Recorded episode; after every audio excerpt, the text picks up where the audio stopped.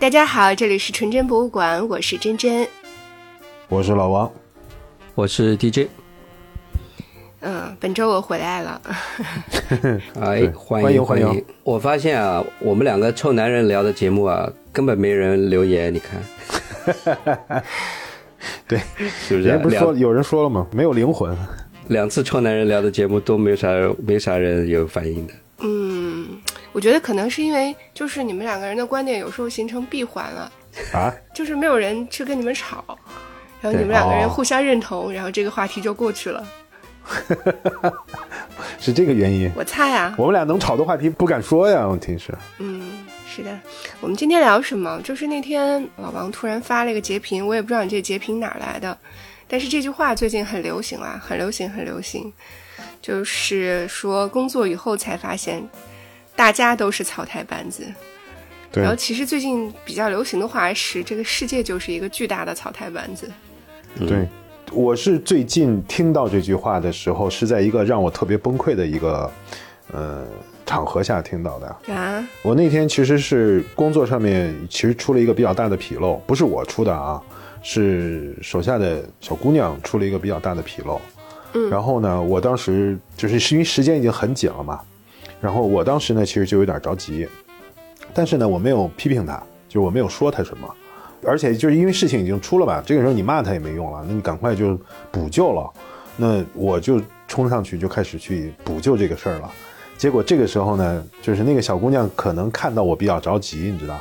然后坐在我旁边，然后悠悠地对我说：“说王总，嗯，不要着急，世界就是一个草台班子。”我当时听到这句话的时候，我真的是我不知道我该哭还是该笑，还是我当时应该拍桌子骂他，你知道？就是你该扇他一巴掌。Wake up！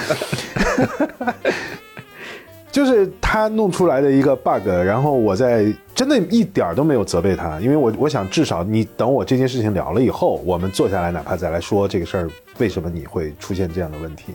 就我还在解决这个问题，我可能只不过我在解决的时候可能显得比较着急，然后我想呢，他也是出于安慰我的呃目的吧，结果就跟我说了一句这个话，我当时真的是，就是我第一次听到这句话，我想了想，我最后说，嗯，你说的是有道理的。我也只能这么说，世界是个草台班子。这是我第一次听到这句话，就在不久前。嗯嗯嗯，我我我最近也也遇到一个类似的事情，不是最近，嗯，有段时间了，也是一个小朋友出了点问题，嗯，然后我我我是发火的，因为这个其实是一个比较严重的问题啦。嗯，因为我们的问题，如果遇到这种问题的话，其实是是绝对不行的嘛，它是底线啊。嗯，我们俩上次说了呀，你那个问题都是上亿的。对，就骂人呀，然后扣工资啊，然后这一系列这个操作是必须做的。但我看他反应也就那样，然后也是类似于跟我说这句话，他说：“哎，我是觉得你好像最近压力比较大，呃，这个这个这个，所以显得比较着急。”嗯，给我 气的。他说你比显得比较着急是吧？说你是吧？对对对对，我心想我我在这骂你呢，我不然呢？我很平和的在这骂你吗？嗯。然后他说，我觉得你最近比较着急。嗯。我气的我不行，我我都不知道该该对这种人说什么。事实上啊，就是这种人没有教育的必要。嗯。就只有一条路，第一个就是把底线告诉他，反正就这样，你要再犯一次这样这种错，你就走人。第二就是换人换岗位，没有任何教育的必要，因为你再怎么教育他，也不可能达到你心里面那个标准的。对，我觉得现在好多小朋友有一种无所谓的态度。我其实很难判断他有没有所谓，反正亏的也不是他的钱啊。对，看上去有那么一点所谓。然后我根据他的家庭的这个实际情况来判断，我觉得他应该是有所谓的，但是他实际做起来事儿又好像无所谓，所以我也不知道这是到底是怎么了。嗯，但是我现在已经不，以前我会纠结这个问题，我会想给他给一点机会，大家都挺不容易的。后来明白了，我让他容易就是让我不容易，这个事儿结束了，再见吧。嗯嗯，赶紧找人吧。也也没有，但最近好了，因为他发现我是真的，因为我已经开始着手找下一个岗位了。他发现，然后就有点着急了。就说这句话啊，就是说世界是个巨大的草台班子。其实这句话啊。呃，如果不是放在这个场合里说的话，就是我如果不是在这个场合里听到的话，其实我会觉得这句话里面是包含着一些洞察的，就是世界有的时候是没有我们看上去的那么井井有条和严密、精密运作起来，是吧？呃，我觉得其实这个是在某些场合下其实是可以成为一种洞察的，但是在当我犯了一个错误。我不知道出于什么原因，是在推卸责任还是怎么样的时候，就变成一种自我安慰的话，就是说，哎，其实我这件事儿很正常，嗯，反正大家本来都是草台班子，我犯的这点错也不算什么。这从这个角度说的时候，我就觉得就特别不能容忍。反正这句话让我很受伤。对，你你跟我一样，你生气了，你要承认自己生气了，然后就得对他发火，忍什么忍？就生气了呀，对不对？因为这个话说出去是很不合时宜的，对，换一个场合，对吧？这正经的一个职场人的话，你是绝对不可以说出这句话来的，所以他是不合格的，找机会让他走人吧。我的话，基本上我也不会不会去骂他吧，可能会指出他做的什么地方不对，呃，我但我不会就是动情绪的去骂他。嗯然后，但是在你正在补救他的时候，他突然给你冒出来一句这样的话，你会怎么？你会怎么想？我基本上不会接他这个话，然后我就准备要开始换人了，就是这样，肯定要换的。我们公司就有这样的小朋友啊，我已经忍了很久了，只是因为没找到合适的人而已啊，还在找啊，找到了就得换。不过最近的这个世界也的确是呈现出了让人感觉他妈的就是个草台班子的这个现实情况，就是让我们这些成年人回嘴的时候啊，就是你没有那么理直气壮了。嗯，是。就你这这句话放在以前，可能说出来以后，大家就会说，对吧？你会有很多句话等着他，现在还没法回他。似乎确实是的，这个世界表现出的随意性和。荒谬性，你你完完全不知道是怎么回事儿。是的，嗯，然后每个人都在一个不可预知的轨道里面。我不知道这是不是在国内这个感感受特别明显，在美国会有这么明显的感觉吗？不过我觉得 DJ 很难讲，就他他他不是典型意义的美国人，就。对我对这句话最早的感觉是大概七八年前。川普第一次上上台的时候，哦，哎，嗯，那是挺荒谬的。当时因为看整个主流媒体的一些反应，都觉得不可能选上川普这样的人嘛。就是他其实对美国的所谓知识阶层，他是一个解构的人物嘛。大家都对，呃，网上有一个视频，就是在川普当选以前吧，他去参加那个。奥巴马的一个晚宴嘛，奥巴马就当场拿他开涮嘛。但是你没有想到，后来他就当选了。对，这句话是奥巴马说的。奥巴马评论川普就是用了一个 “not decent”，不 decent 这个意思就是说这个人不入流了，啊，不体面，不体面。对对对，怎么说呢？但是川普确实，你甚至现在已经七年过去了，他在共和党内部甚至还是以百分之七十多的优势领先其他的候选人嘛。说明他某种程度上，他确实代表了很大一部分的所谓主流民意的。回过来看，我觉得也是一个历史的必然，就是经过了这么多年的呃极左思潮或者是白左的这个影响之后，整个世界在慢慢的回归，甚至在开始往极右走，有一个开始矫枉过正啊。呃，川普之后，嗯，包括像。呃，菲律宾总统，包括这次上台的这个阿根廷的这个米莱，是吧？欧洲最近也是好几个嘛，荷兰也是极右势力上台了，对吧？就是好好多个呃小国家也是类似的情况了，甚至包括像韩国的这个尹锡悦，他也不算是一个主流的一个政治人物嘛，对吧？也所以整个世界好像确实是在转向，在在朝一个极右的方向去转了。那你说这世界大事都是如此的草台班子，随便搞搞，哎，你还能说什么呢？我觉得世界确实就是在一种无序的状态里往前走的。我们原先会认为啊，比如说就是说川普这件事儿，这个社会运作起来，它有它自己一套规则。虽然我们没有任何人能说得清那究竟是一套什么规则，但是我们都觉得它应该是有的。它应该是能够阻拦像川普这样的疯子一样的人物、笑话一样的人物，或者说非常不 decent 的人物去做总统。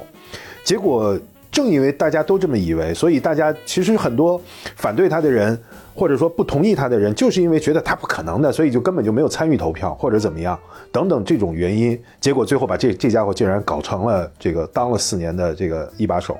我觉得其实这个角度来说，也就是我们脑子里的所谓的。这个世界不是一个草台班子，某种程度上来说，其实是一个幻觉。这个世界的很多规则，我们以为是只要是个人，只要你有一点理智，只要你怎么样，你就应该遵守那个东西。其实那个东西，那层所谓的共识，实际上是非常非常脆弱的。如果说你用刚才说的这种政治家的这个，像川普啊或者阿根廷这种事儿来说的话，我们以为是潜规则一样的东西，大家都会默认遵守的东西。其实是很脆弱、很脆弱、很容易被击穿的。呃，其实这个事情给我另外一个感觉就是，人跟人之间的差异还是挺大的。就我们可能只是在我们的生活圈子啊，认为这个世界应该是这样子去运转的。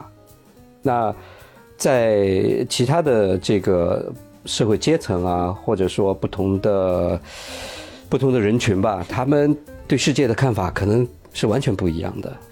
就你说的小一点，就好像大部分美国很多人其实是无法理解 Texas 的，他们无法理解德州的。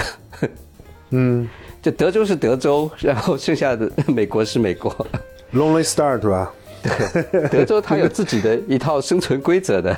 呃，他可以带着枪上街，所谓的这些 redneck 这些人吧，他们的价值观念或者呃。怎么说呢？对于这个世界的看法，跟跟我们好像差距非常的大哎。嗯，你你真的不能用呃普通美国人的这种行为逻辑去看待德州人。哎，那我就问啊，包括真真，就是今天这句话，就是说关于世界是个草台班子这句话，就咱们三个之间的讨论的话，你觉得这句话是对的，还是你你你是同意的，还是不同意的？嗯嗯，我觉得是基本同意的。嗯，基本同意的，就是就这个东西可能也跟期待有关系。我发现随着年纪的上来，然后包括现在在知识上面的一些丰富，或者说，那可能因为媒体更加发达了，然后你对很多事情了解的，或者你你以为你了解了它的部分真相，嗯嗯，然后你就会发现和你想象中的或者是期待当中的完全不一样。你可能期待。或者是想象的它过于复杂了，但是事实上，这个世界的基本法是非常简单的，它可能就是那么几条规则，嗯嗯，所以总体来说大差不差，就是并没有那么的复杂，它是比较简单的。对对对，不是一个规则森严严密的东西，是。对对对对对，比如说公司里面有一些事儿，嗯，然后它发生的非常的突然，譬如说像一些人事任命。嗯，发生的非常突然，然后呢，你可能任命的也是一个小孩儿，嗯，那肯定大家都会去想啊，是吧？呀，这个事儿到底是因为什么原因？是因为有关系，还是因为其他的不可，就是完全不能说的原因？就到最后你会发现，这真相其实特别简单，而且特别的就简单到幼稚，你想象不到这个事儿其实就是这样发生的，嗯，它非常的随机。它可能就是运气到那里了，对你完全没有办法去解释这件事儿，所以，我我我我对这句话基本上我觉得是差不多的，是这样。哎，我最近遇到一个事情啊，你就就让我也联系到今天说的这个话题。呃，上个月吧，因为快年底了嘛，因为十一月、十二月是呃最大的销售季嘛，美国，所以我们有一个产品呢一直在跟一个大零售谈，然后谈了很久了，然后对方呢各方面也都是愿意的。呃，但是到了最后这一步呢，突然发现有一个小问题，有一个条款谈不拢，谈不拢呢，对方态度很坚决，那我们这边也没有其他的更好的办法。结果有一天呢，发生个什么事情呢？就是我们公司的小朋友啊。他不知道我们跟这个大零售之间还没有达成协议嘛？他呢那天就把这个产品呢直接就给他上线了，就把库存给给弄上去了。弄上去以后呢，这个产品在这个大零售的网站呢存活了大概两三个小时。呃，在这个两三个小时中间呢，阴差阳错的有人还下了一个单，而且这个产品在其他的平台是在做促销的。那我们在这个这个新的大零售平台呢是没有在促销，就原价的，竟然活了两三个小时，还有人下了个单，哎，结果第二天。呃，对方那个采购就说：“哎，发现这个产品怎么上线了，还卖掉了一台。”然后，然后他就很惊讶，你知道吧？他说：“哇，这个产品它上线两三个小时，而且在没有促销的情况下，也没有推广的情况下，自己就卖掉一台。”然后我就跟他说：“对啊，你看这个产品多好卖，你都不用推，就有人去买。”哎，就这么一个 accident，所谓我们认为是一个 accident 的一个事件，反而帮助了我们。然后那个采购就说：“行吧。”那我们最后一个条款我也同意了，然后就赶紧弄了。我靠！哎，我们就上线了。然后这个产品到现在为止上了一个多礼拜吧，十来天吧，卖的非常非常的好，你知道吧？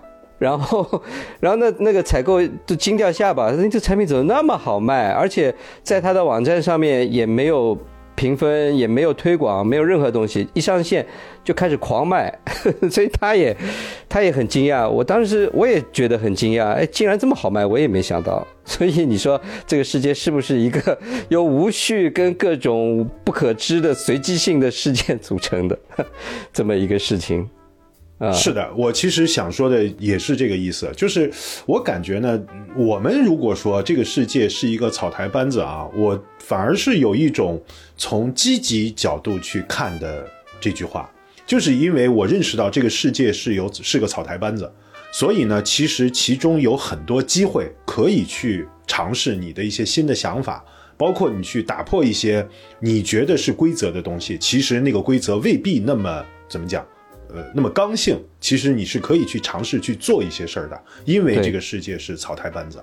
但是呢，就是现在的小孩儿，或者说那天我听到那个小姑娘跟我说这句话的时候，是世界是个草台班子，所以我干脆我就不我不要去认真对待它了，我就躺平了。对，你们装的像人一样的，其实你们自己心里面根本就没谱。那与其这样，我还何必要把这件事情当真呢？我觉得就是我们去说这句话的时候和。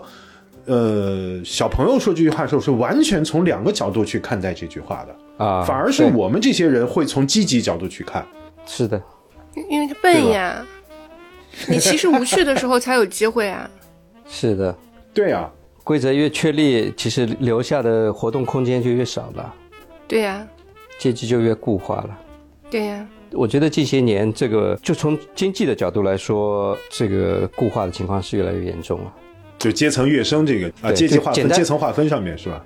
简单的说就是挣钱这个角度了，嗯，能够能够去能够去去搞事情的空间越来越小了。对，其实我觉得我创业七八年，呃，一开始的时候我是很紧张的，就是没干过这个事情。但是做了几年之后，我是觉得其实，呃，怎么说？我觉得世界留给我们的空间是很大的。就是经常有人说，哎，这个事情你能看得到，那别人没看到吗？但事实上就是有很多机会，其实是很多人看到，但他不见得会去做。这是我的一个一个很明显的感觉。其实就是要把一个事情做好做成啊，空间还是很大的，比你想象的要大。对，就是在于你自己怎么看待那个怎么讲那个系统，或者看待那个体系。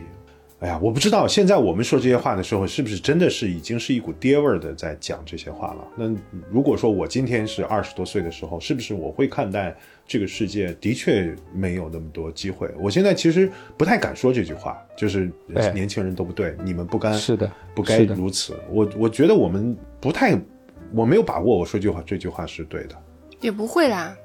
就我觉得这是首先这是认知和行动的问题。你首先你。世界是一个草台班子，这句话你认不认同？你觉得它是不是一个事实？OK，我们都觉得它确实是，就目前来说，展现出的情况就是这样一个很无序的状态，几乎达成了大家的共识，不然这句话也不会这么流行，对吧？然后第二个就是你在认识了以后，这是每个人做法的问题啦。你可以把这件事情认识完，然后你就只是认识完了。就大家作为一个谈资，或者是作为你摆烂的，嗯，借口，那更多的是我觉得你要生存下去，你不管这个世界是一个很就是如我们所愿，还是像之前那样一个正常运转的世界，或者说像这两年嗯更加祛魅了，觉得这世界很乱七八糟。但不管怎么样，你都得生存下去啊。那你再生存下去，采取要什么样的状态？我觉得这还是是我们是在这里的区别，这不是说一个就你有没有爹位，或者是你有没有在教导他。其实你教导了也没有用啊。对吧？而且我觉得也并不是一个教导，只是告诉你有一个潜在的机会，就也许我认为是有一个潜在的机会，看你们怎么看了。嗯，那我觉得年纪越来越大，有一个认知就是跟年轻的时候不一样，就是年轻的时候觉得世界是会越来越好的，到今天这个年龄，我不觉得世界一定是会越来越好的。它是在不停的变化，只要不更坏就可以了。它至于说变好变坏，我我觉得可能没有一个一定的规律。它有些部分现在来看，可能有一些部分在变坏，但是也许在这个时间点上，有一些部分在变好。它不是一个整体的会。当然，你看回去看，可能有一些时间段，它是在在某一个区域啊，呃，在整体的变好。就比如说过去的。三十年、四十年，对吧？但是，但是没有人能保证它是会永远变好的。对，是。这里面其实是有一个历史发展有没有方向的一个问题。呃，之前啊，好多年，其实我一直对这个问题是很好奇的。嗯，就是我能，我们能不能用“进化”这个词儿来形容历史，或者说“进步”这个词儿来形容历史？它有点类似于说，我们把达尔文的那套东西，你是把它叫做天演论，还是叫做进化论的问题？嗯，就是如果说你叫进化论的话，那它明显是带有方向的，就是它一定是向前进的，或者说是向上走的，就是物质物种会越来越高级，然后发展的会越来越精密，等等等等。但是如果说你认为它其实不一定是有方向的，它不一定是在进化。它只是天演论，它只是在演变的话，其实你就会获得一种完全不同的对于这件事儿的看法。我现在是感觉，就像 DJ 前面说的那个，我们也不说，呃，它是将来变得更好或者更坏，而是说这个世界的本质就是它只是在不断的演化，去适应环境。至于说这个演化是前进还是倒退，其实是没有谁有资格去判断它的。我觉得这个可能是。这个世界的本质，就是它只是在变化，它没有方向。你只能是回过头几千年以后，你回过头去看，哦，这个好像是对的，他往前走了一步，但是那个是错的，他又往后退，他又往回退了两步。可能这个才是这个世界的本质。嗯，很明显的嘛，就是过去的几十年跟我们眼前正在经历的这个时代是不同的。但是你不，我确实也不好说，是你可能站在某一个人的具体的人生上面。或者某少数人的一群人的这个生存状态上面，它的确是有变好或者变差的。但是如果说我们站在一个历史的角度去看，我觉得不一定这样判断。这是我现在的一个一个想法。整体上感觉还是越来越悲观呀。所以啊，这只是集中在我们这一批人身上。我们这些少数人身上，你就算是说十亿人，其实你站在整个人类历史上，其实也就是你们，啊，高歌猛进了一段时间，现在速度现在速度放缓了，嗯，或者或者怎么样？我有时候在想啊，我们现在所谓评判是变好还是变坏，也许就是从我们的所谓一个幸福感的角度来评判。嗯，你是觉得越来越幸福，还是觉得越来越不幸福，或者越来越悲观？那幸福感其实不在于说是不是更有钱，而是觉得事情会不会变得越来越好，或者说我会不会变得越来越有钱。简单来说，对吧？经济上会不会越来越改善？在你最幸福的那个时间点，你感觉到最幸福那个时间点，不见得你是有钱的，只是你觉得你的生活会变得越来越好，你有这个明确的这个期待。你真的如果变得非常有钱了之后，你会不会？比你没有钱的时候感觉到更幸福，我觉得这个是一个有疑问的，不见得。这当然是有疑问的了，对吧？这件事当然是有疑问的。你是说钱和幸福感的问题吗？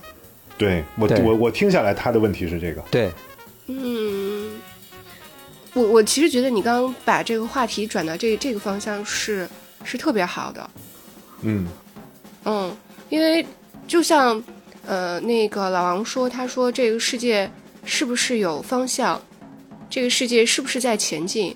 你具体到我们每一个人身上，这件事儿是不是很重要？我觉得并不是。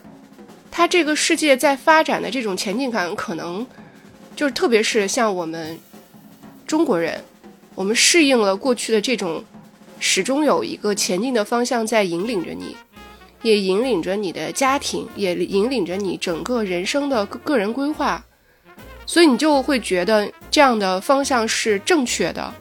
你完全不能够停下来，而且你也会跟着潮流再去发展的这个过程当中，会觉得很有目标感，很有幸福感。但事实上，我觉得现在其实很多人也已经意识到这个问题了，而且也在逐步的在修正自己的预期，因为这个方向被打乱了，或者他开始按照正常的周期，就我们之前一直是在爬坡的周期。然后它现在到了一个正常的周期，它应该有部分的回调，它可能会震荡，那这个时候你就会觉得很拧巴，那自然而然也会觉得特别不幸福，因为你扭不过大势。那这个时候你可能就是必须要去调整你自己心里的嗯方向，你自己对这件事情的预期，那可能自然而然也会调整你的幸福感的来源。我觉得现在其实很多人在都在调整啊，就也是被迫的，也是没有办法。嗯，你就像我那天有在面试的时候，啊，最近面试的时候都挺困难的，每一次面试完我都很难受。特别是我看到拿到的那个简历啊，四十岁左右，我就特别不想去面试，因为呢，我会问的比较细，我呢也担心别人，比如说做一段时间做不下去了，我也是比较负责的。因为到了这个年纪，你再想跳槽，其实简历上就非常难看了。就问的比较细，比如说现在家庭啊什么状况啊，对吧？那过往的经历什么状况啊？哎呀，听下来都就是很惨，就各种中年人的惨，在你面试的时候你都能听到。好像坐在对面的是自己一样。呃，对你心里就是是非常难受的。嗯。然后当然了，你也会听到。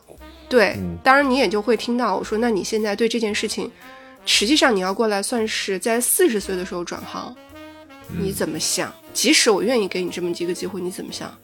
他说没有任何想法，就是，呃，先有一个工作，然后能够还房贷。至于工作嘛，他说那我没得选择，我只能拼命去做。然后我就有的时候在面试这种人的时候，我就很，就到最后做决定的时候，我也是非常痛苦的。嗯站在中年人的角度，我似乎觉得，就这种人招进来，因为他上有老下有小，他有这样的自的压力，他应该是会拼命的。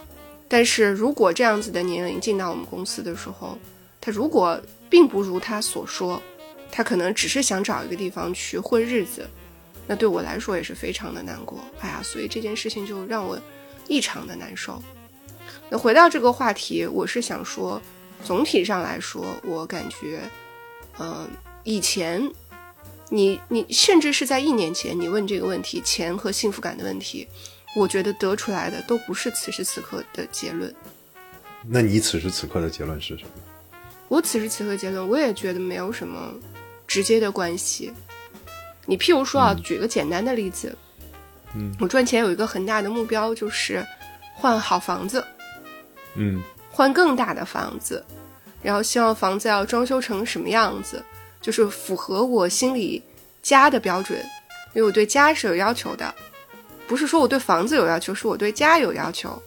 那我认为，如果要达到这个目标，我可能只有一个目方向，就是赚钱买房。结果时至今日，你再去看，这肯定不是，肯定不是这样一个简单的勾稽关系了。然后，那我就可能去做一些我力所能及的调整。然后心态也就平了呀，你也会觉得啊还好哎，这样也挺好的，也挺幸福的，就然后还是觉得要求会降低了，我会从要吃一顿米其林，会降低成为在家吃一顿饭就挺幸福的，就真的会降低。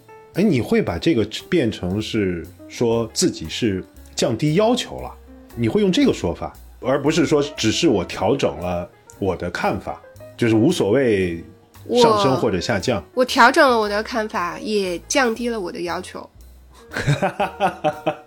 那肯定得降低要求呀！如果你把要求还摆在那里的话，你你只是调整看法，我觉得这个还挺难的吧？这个能做到吗？我怀疑。我我的我想表达的意思是说，我调整了我的看法，可能我更多的回家，更多的时候我回家吃饭了，但是我并不觉得我是放弃了米其林，就是我不选择米其林，并不是因为我，呃。怎么样？我只是觉得回家吃更好一些，或者更舒服一些。我是从这个角度来说的，这个是我说的调整，就是我我我可能没有没有感觉到我是在降低这个要求。嗯，那你可能真的没有降低要求，我是有，我觉得我是有降低要求的。对对对，我觉得其实是有的。我对于 DJ 前面说那个，其实我刚才听到的时候，甚至啊，我有甚至我觉得有一点点，嗯，刺激我，就是。我们会认为幸福和钱是挂钩的，嗯，我现在会觉得这个不能挂钩。我自己的想法是，这个不能挂钩，挂上钩以后，这个幸福感来源太单一了。我觉得肯定是挂钩的，只是说，呃，到了一定程度之后，这个关联性就会越来越递减。简单来说吧，就是说你平时下个馆子点个菜不用看价格。我觉得，我觉得你的幸福感应该就是对对，在金钱的程度上来就差不多了。就再往上，要通过更多的钱来提升幸福感呢，这个要求的钱的金额可能会就是越来越大吧，是吧？那你再往上一个层次，你真的说我要有私人飞机，我要如何如何，呃，那我觉得就是另外一个 story 了。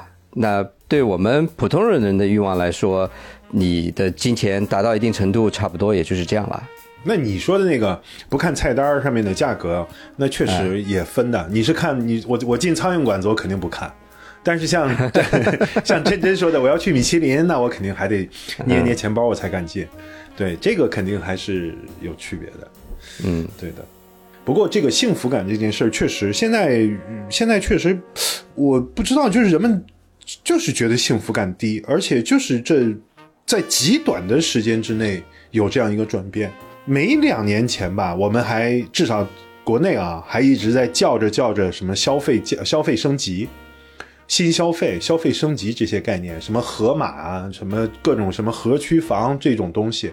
结果我前两天看到一个财经新闻，说盒马现在开始做线上打折商店了，开始走平价路线，就是在极短的时间之内，就要就有这样一个巨大的一个变化。这个确实是。方向调整的太快，让几乎让我们所有人都有点难以适应这个这个方向的调整。你会觉得难以适应吗？就是我不知道出了什么问题。我说的难以适应是我不知道出了什么问题，我会有一种迷茫的感觉。就在眼前这个这个世界里面，怎么突然一下子所有人都开始叫苦，都开始说不容易？究竟我们发生了什么？我还觉得我没有完全的去怎么说。去了解这件事儿，你怎么会不知道现实呢？都被裁掉了呀！经济增长预期从百分之七、百分之八降到明年是百分之五嘛？你想好了？你不用预期了，我跟你讲事实吧，就是比比如说前两年这个买买各种大量的这种理财产品，你知道进去多少亿啊？这些产品全部爆了，就是还不上，这负债是还不上的，所以这些投资者的钱就就一夜之间就没有了。一般来说，去购买这种理财产品的人，这不是他全部的金融资资产。但我只是说一般来说，但是这一定是他可以支配的比较从容的金融金融资产。你去掉这一块了以后，你其实你会想一下的，这个钱就没有了，大概率。然后相关的这些岗位也是没有了。其实，在金融上面是是非常非常明显的。然后有大量的人因此而被裁掉。这是一大批一大批的人啊！我前面说我不理解啊，不是说我怎么说呢？就是说我不是不理解那个大势，我对更准确的说，就是为什么这个世界一夜之间变成这个样子？我曾经以为经济上面发生的变化，它应该是一个温水煮青蛙的过程，应该是慢慢慢慢你体会到了这个东西。但是现在他给我带来的那种震惊是，怎么感觉睡一觉起来所有人都不好了？然后发生了什么？这个世界究竟发生了什么？这个我我觉有这个得国内，当然我没有什么太好的发言权吧。我觉得对国内的问题，但是我觉得疫情三年确实是用力过猛。那过去这三年，你所关注的点可能不在于物价，或者不在于经济。你现在等于疫情这个问题过去了以后，你的关注点就回到了实际层面。那过去这三年造成的损伤，对社会的损害，现在开始浮现出来了呀。其实我是觉得啊，就是为什么说像一个巨大的草台班子，就像你说的，好像我们以前认为，比如说经济的崩溃，嗯或者是呃，包括它的修复，其实它是有一个周期的。就我们至少认为它应该有一个征兆，对对吧？它哎它要发生了，然后发生了，但是它又修复了。但这一次不一样，这一次事实上，我认为所有人都没有想象到，不是我，只有我们。对我我就是有这个。你要说讲道理啊，你比如说我们也看这些新闻，包括各种各种各样的分析啊，不管是关于经济的还是呃各种分析，其实讲的都有道理，而且我们也能看得懂。比如说关于房地产的问题啊，包括国际政治的问题啊，包括美国的什么财政政策对国内的影响啊，等等等等。其实这些就是说，你用这些道理来说服我说为什么现在经济不行，这个我当然能听得懂，能看得懂。我的这个问题呢，就是在于他怎么会在一夜之间就所有的问题都爆发出来？就是我我对这一点来说，我是有点不适应。我到今天为止我还不适应。你今天如果说房地产的问题，那我当然知道了，什么什么三条红线了，从这个这个控制控制他们的贷款了，等等等等，这是道理了。但是三条红线这个政策可不是一天两天出来的，那二零一六年就出来这条政策了，对吧？那么所有人都能够预见到。这个事儿如果继续下去的话，它一定会导致今天的结果。但是这件事儿它最后它就是发生了，它仍然发生了。这件事情我就觉得特别的让我，所有人难道都是傻子吗？难道都是傻的吗？你包括像什么地方债的问题了，各方面的问题，影影子银行了，什么隐性债务了，这些问题其实我们或多或少还是那句话，讲道理你都明白，你也都知道现在分析出来他们的原因是什么，但是它不是一朝一夕的。那么。这中间的这些草台班子上的这些演员，他们在干什么？难道就真的就是管他呢？反正到明天这个台子塌了再说。然后今天咣当一下子就是台子塌了，然后好了，所有人都开始悲观预期，然后调整自己的预期。难道这个世界真的就是如此的草台班子吗？我是在对于这点上来说的话，我是有震惊的。我觉得不是不是怕有问题。而是，而是你明明知道问题，你改变不了，你看不到改变的可能性。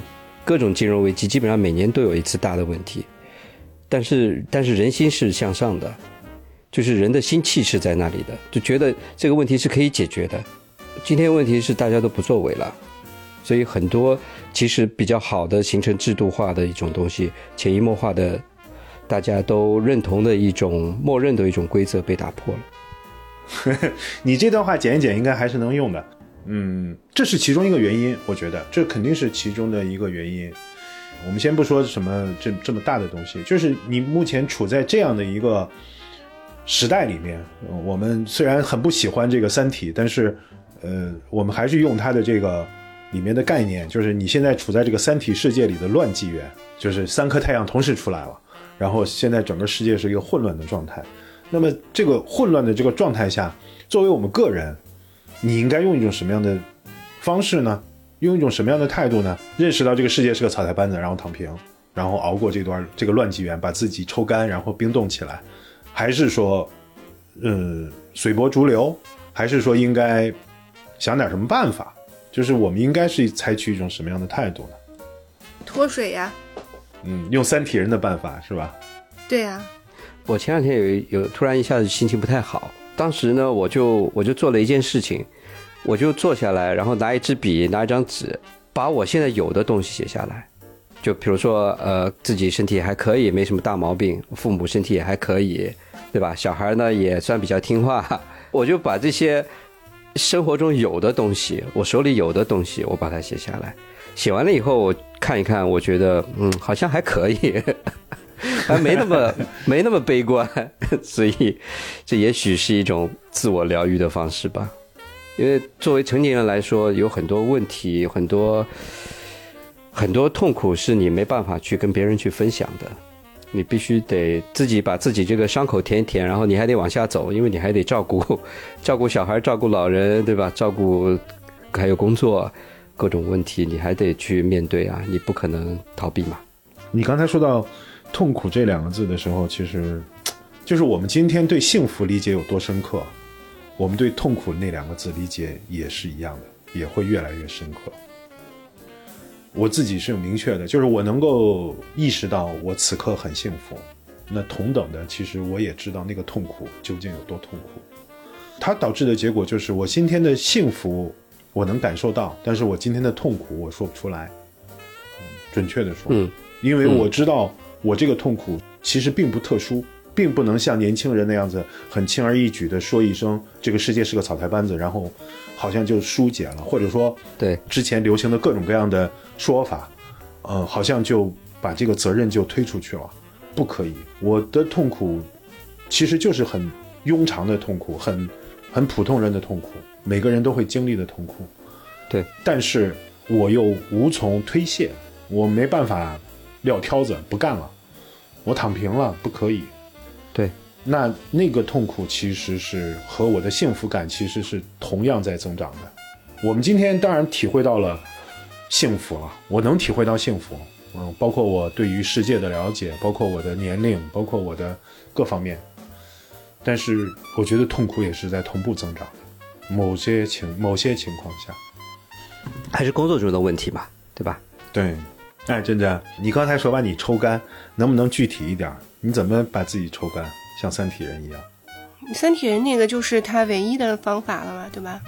就顺应趋势嘛。那我一直就是这样啊，就顺应趋势喽，活下去啊！我不是讲过吗？就我这个人生生存感是很强的，我总是觉得需要 需要去活下去，尽管活就活下去，我要做什么或者活下去到底能怎么样，我也不知道。但是我有我我有着强烈的意识，就是我一定要活到最后。嗯，你要活到最后，那能怎么办？就好好干活呗。嗯，然后不抱怨，也不埋怨。这样子是不是就会少一些抱怨和埋怨？抱怨，其实我觉得没有场合，没有人去让你抱怨。你可能更多的就是遇到了以后，你哎呀发一句消息，然后有没有人回也不不一定，这事儿也就过去了。你难道像二十多岁，你去给谁抱怨呢？那抱怨是没有用的。我我很早就意识到了，我反正我以前是一个非常非常拖延的人。就今天有这个事儿，我就巴不得下周再把它做了。我曾经二十多岁的时候，我我我在这个问题上面是挺严重的。然后结果到了今天，我变成了一个比谁都要积极的人。如果今天出了这个问题，我就一定会要把它解决掉。我觉得解决掉了以后，我今天晚上就能睡着。解决不掉，嗯，那我那我就挺难过的。所以就活下去吧，能怎么办呢？哎，我觉得，我现在想想，我觉得我是一个从来不抱怨的人。嗯，我就说，这我现在看真真这段时间啊，忙的这样子，每天就是基本上就是忙到那种回到家一坐下来直接就睡着的，累到累到瘫掉的这种状态。我现在的没有没有这种体力上的这种累的状态，当然压力是不一样的压力了，但是，但是我我确实也有过那么几年的时间，就是被。被这种高压的工作逼着你，也没得选择，你必须得每天这样子去做。我觉得那时候说，一天至少有三百个 email 要处理嘛，就是也有过那种那种时间段的。但是呢，总体总体来看，我觉得工作没有没有什么好抱怨的。我觉得啊，反正来了就受呗，来了就忍受着呗。那有机会扑腾就很少抱怨。哎，有机会扑腾就扑腾一下呗。那如果受到了挫折或者遇到了这种痛苦，怎么办呢？你就是忍一忍呗，忍一忍，让它过去，总归还有好的会来嘛。我觉得好像抱怨也没啥用，跟谁抱怨呢？你跟家里人抱怨，有些问题你讲了以后，他们比你更担心，所以，所以说到底，我觉得好像也没啥好抱怨。你跟下属抱怨有什么好抱怨？就是遇到问题，你你是老板，你自己得想办法去解决啊。你跟他抱怨没有用，没有用。我觉得你你说到这个地方，就是其实你是格外不容易的，因为你一个人在国外，嗯、面对的这些压力。我们刚才说的就是，我不抱怨是不抱怨，我但是我这个不抱怨，并不是说我没有痛苦，我只是没有合适的对象，把我的这些话，这个难受或者中间的这个辛苦去讲出来。所以从这个角度来说的话，我觉得其实你是更不容易的，就是一个人在外面的这个情况。但是我我觉得呢，对我相对你们来说呢，我有一点是比较幸运的，就是说至少国外的这个学校的环境呢，对小朋友的压力比较小。那我们大人的心态也是比较躺平的，对吧？呃，反正基本上维持正常，你只要中等水平，呃，就是你你该学的就去学嘛，别人学了你也学，对吧？那至少我觉得你能够进个大学。那比如说，呃，我们家老二脑子比较好，读书特别那个有有天分吧。那像他这种呢，我们就对他有点期望，希望他能够上一个好一点的大学，对吧？那给他多点机会去去让他去发挥啊什么的。所以这个确实没有不像国内这个卷的这种压力是没有的。所以我觉得这一点其实省了很多心了，已经。其实说来说去啊，我就觉得就是说，我们今天面临的所有的问题，反正想找一个简单的归因，其实是越来越难的。我们也可能就是因为就是有了一些经验，有了一些社会阅历以后，我们简单的归因其实是很难的。我昨天晚上的时候和一个哥们儿吃饭，就是他讲他的工作嘛，讲的头头是道的，然后讲他这一路的过程，包括他目前管理的这些事儿。呃，好像是很有成就感的，就是他做的有如何如何，他做出了怎样的改变等等。我突然一下子就是有一种羡慕，其实我挺羡慕他的。我羡慕他的就是他，坦白说就是，在我看来就是他其实是想的很简单的，他就是手上这点事儿，然后想尽一切办法去把这点事儿做完，然后也不辞辛劳，也很辛苦，但是他取得了成绩。可是。我就是觉得，就是这其实是一种幸福，就是我可以不想别的，我别的，比如说像我们整天在这个，就是咱俩咱们仨聊天的时候聊的这些内容啊，什么痛苦啊，什么乱七八糟的，人家根本就不想这些。我觉得其实那个他能获得一种简单、比较简单的幸福感，比较简单的这个快乐，其实我是挺羡慕的。对，说回来就是想简单归因，我们想把今天我们经历的，或者说我们看到的。东西想找一个简单的原因，就是那个原因造造成的，我觉得其实都会变得越来越困难。其实这个困难其实是给我们带来了很大的这个不不安稳的感觉。就是你会发现，有一个事儿发生了以后，你找不到根源在哪里，就甚至你没有找你你找不到责备的对象。现在有一种流行的思潮，就是面对。呃，压力或者生活的这种无力感或者痛苦，用躺平的方法来解决了。就是啊，好像经常有这种事情哈。我在大厂打工多少年，然后突然有一天我放弃了一切，呃，跑到什么云南去了，或者跑到西藏去了，或者如何如何去躺平了，对吧？我其实我觉得这种呢，就是对我在我来说啊，我觉得就是一时爽而已了。人生人生是没有躺平的，你只是一时逃避了你所面对的这个问题。但是长远来说，你有两种出路：一个就是你真正在精神上不再去做任何比较，或者不再去追求这种物质上的东西了。那你如果永远是这样子，那对你来说是幸福的。那你就是甘于平淡，然后。呃，不再有物质上的这种追求了，但大部分人其实是做不到的。他最后还是他要回到城市的，他还是要回到人群的。那与其如此，你何不想一想如何给自己减压一下？但是你还是要往前走的。我觉得，就是你的其实生命的主旋律还是要往前走，还是要进步吧。除非有一种人，今天我在听那个，今天我在听 Pam c i n i 就是他突然给我一种感觉，就是说一个人他如果非常幸运的这种人，是他找到了他人生要做的一件事情，然后他在不停的做这件事情的过程中获得了快乐，然后呢，他生活上本身在物质的层面，呃，可能他也没有太高的需求，或者说，他因为通过一直做这件事情，反而让他在物质上也得到了某种成功。那是多么幸运的一件事儿！那是真的是这世上有多么幸运的一件事情。你就是一辈子都在做你非常喜欢的音乐，然后你因为你的音乐，你得到了物质上的成功，或者说你根本其实也不 care 物质上成功不成功，但是你在精神上得到了一个极大的满足，然后你一辈子都在做这件事情。像 Pat Metheny 是这样，然后我今天正好在看那个一个圣严法师的纪录片嘛，我突然觉得这两个人其实是是一类人，就是说，一个是把当和尚这件事情当成他的毕生志业，他从中获得非常大的精神满足，物质上如何他其实根本不 care，然后到最后因缘巧合的，他在到最后的阶段，他也完成了一个很大的一个或者是物质上的提升，或者说他把这件事情真的做成了。那 p a m a c i n i 也是这样子，他在音乐上他去满足了他的人生的这种志愿，或者他人生价值的实现。他一直他的精神就是在这个里面，他不会感觉到物质缺乏对他带带来的任何痛苦。那因为他一直专注的做这个事情，反而他物质上也不匮乏。我觉得这种其实真的是非常好的一种人生境界，但是绝大部分人是不可能实现的。但是我觉得一个很大的痛苦就是你在做的事情不是你喜欢的事情，而你没有别的选择。这是没办法的。我们站在这里讲这些话，其实也是站着说话不腰疼。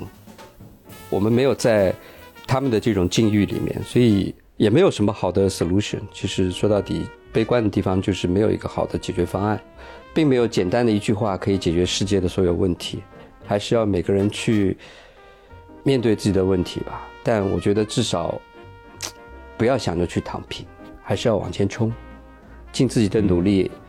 我多多少少我是觉得，有的时候真的是你得靠生命在某一个点给你开了一扇窗，让你去跳脱你的繁琐的生活吧。可能会有一个窗口，前提是你得不停的去找。我跟你讲吧，最后大家都是靠玄学。我觉得啊，就是每个人的人生的，假如说啊有态度的话，其实是都和每个人的生命经验是直接相关的。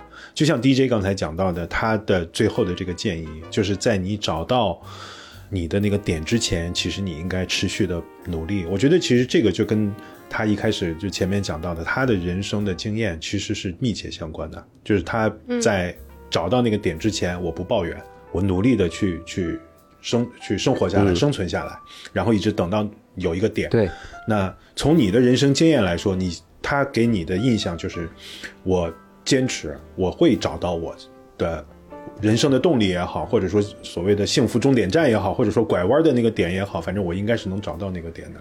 对我觉得这个这样的一种对于生命的看法，其实和每个人具体的这个生命经验是是直接相关的。对，你刚才讲的这个结论和你前面讲的你的这个经历，我觉得其实是密切相关的。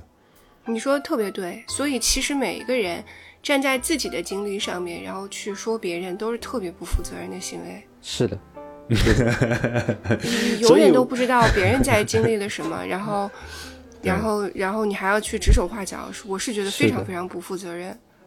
对，所以我们今天就是要避免爹味儿，其实也是因为意识到这个东西，我们不太愿意去说你这个问题很简单，你应该怎样怎样。我们，我不是你，我不知道你经历了些什么。对，是的，没有一句话我觉得是可以。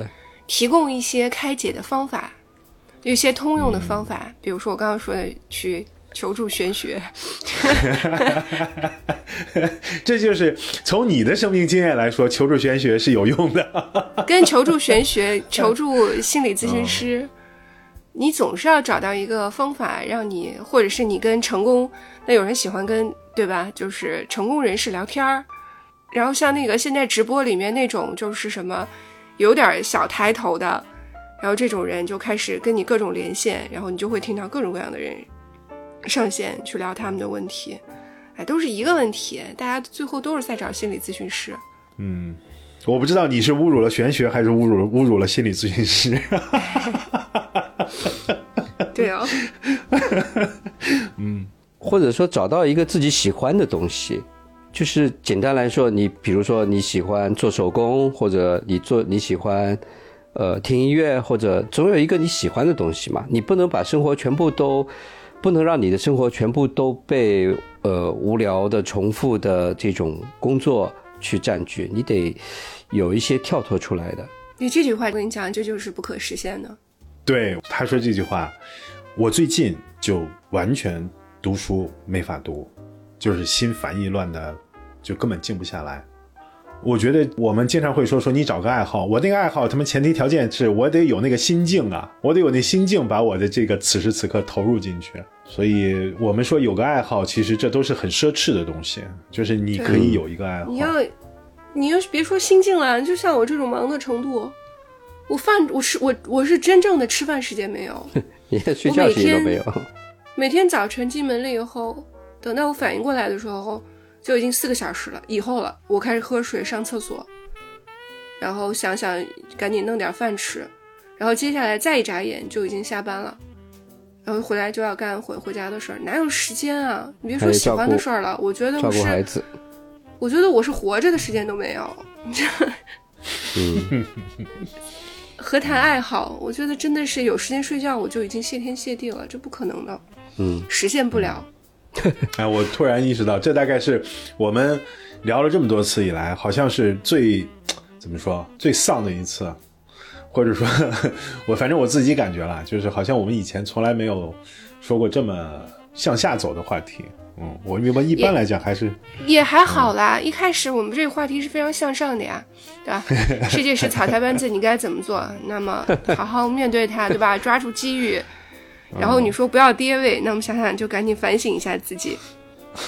其实，其实说起我真正开始认真的听爵士乐这件事情，就是在我那个活得像真真这样子没时间活的那种状态的这几年里，晚上一个人跑到公司去加班，呃，半夜什么十二点、一点、两点的时候，那个时候就一个人在漆黑的办公大楼里。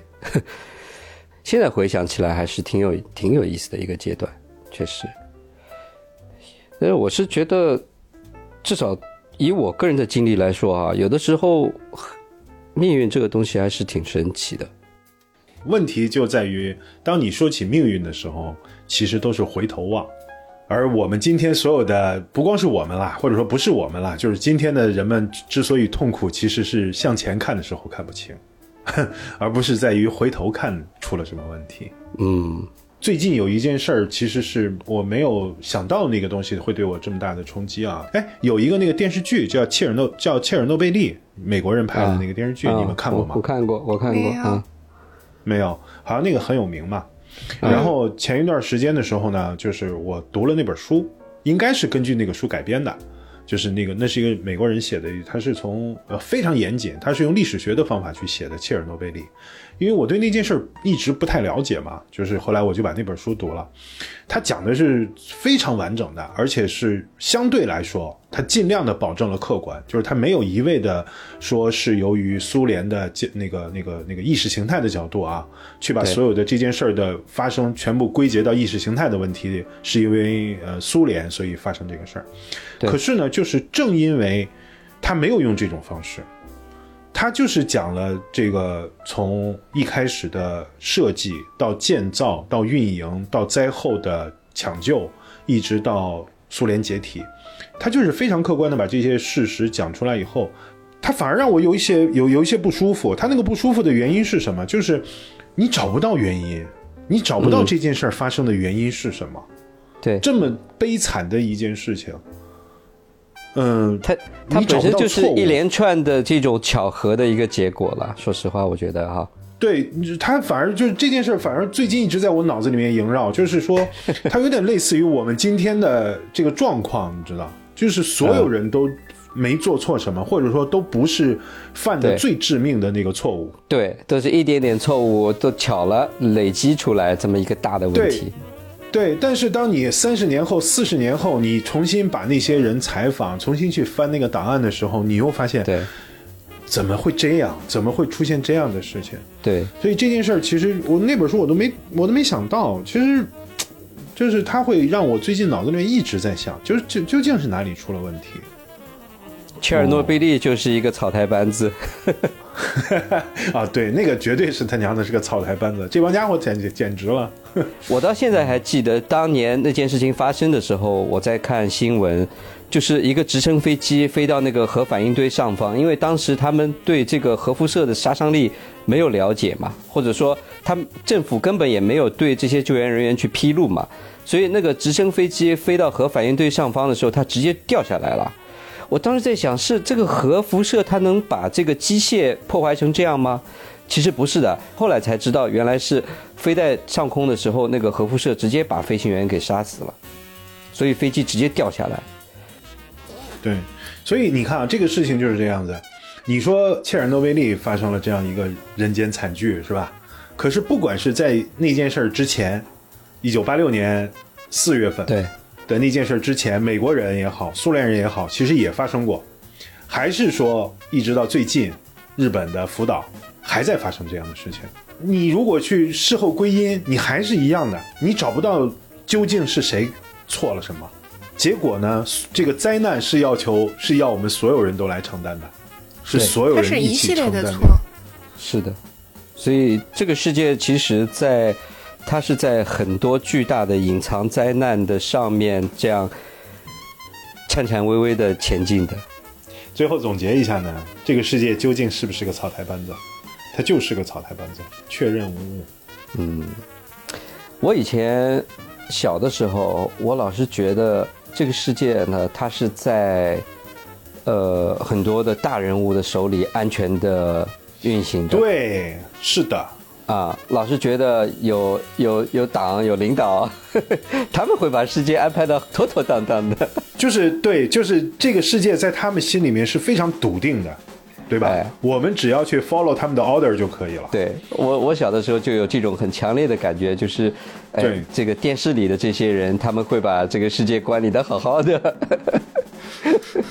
我们不用操心，对吧？看新闻联播，对你只要去问问他，我我们也也就是说，你刚才说的，就是我们其实觉得这个世界是在一群心智极其发达，而且这个怎么讲，胸有成竹的人手里的，他们其实对一切都有一个答案，你只要去问他就可以了。我我我我也是这样认识这个世界的，小时候是的。好了，先这样吧，不知道聊的是啥，今天。世界是个草台班子，我们更是个草台班子。嗯，每个人都是 简易版。对对对对对，降低预期，活得幸福点吧。Take it easy。嗯，好，那就这样吧。嗯，这里是纯真博物馆，我是真真，我是老王，我是 DJ。嗯，拜拜喽。拜了个拜，拜拜。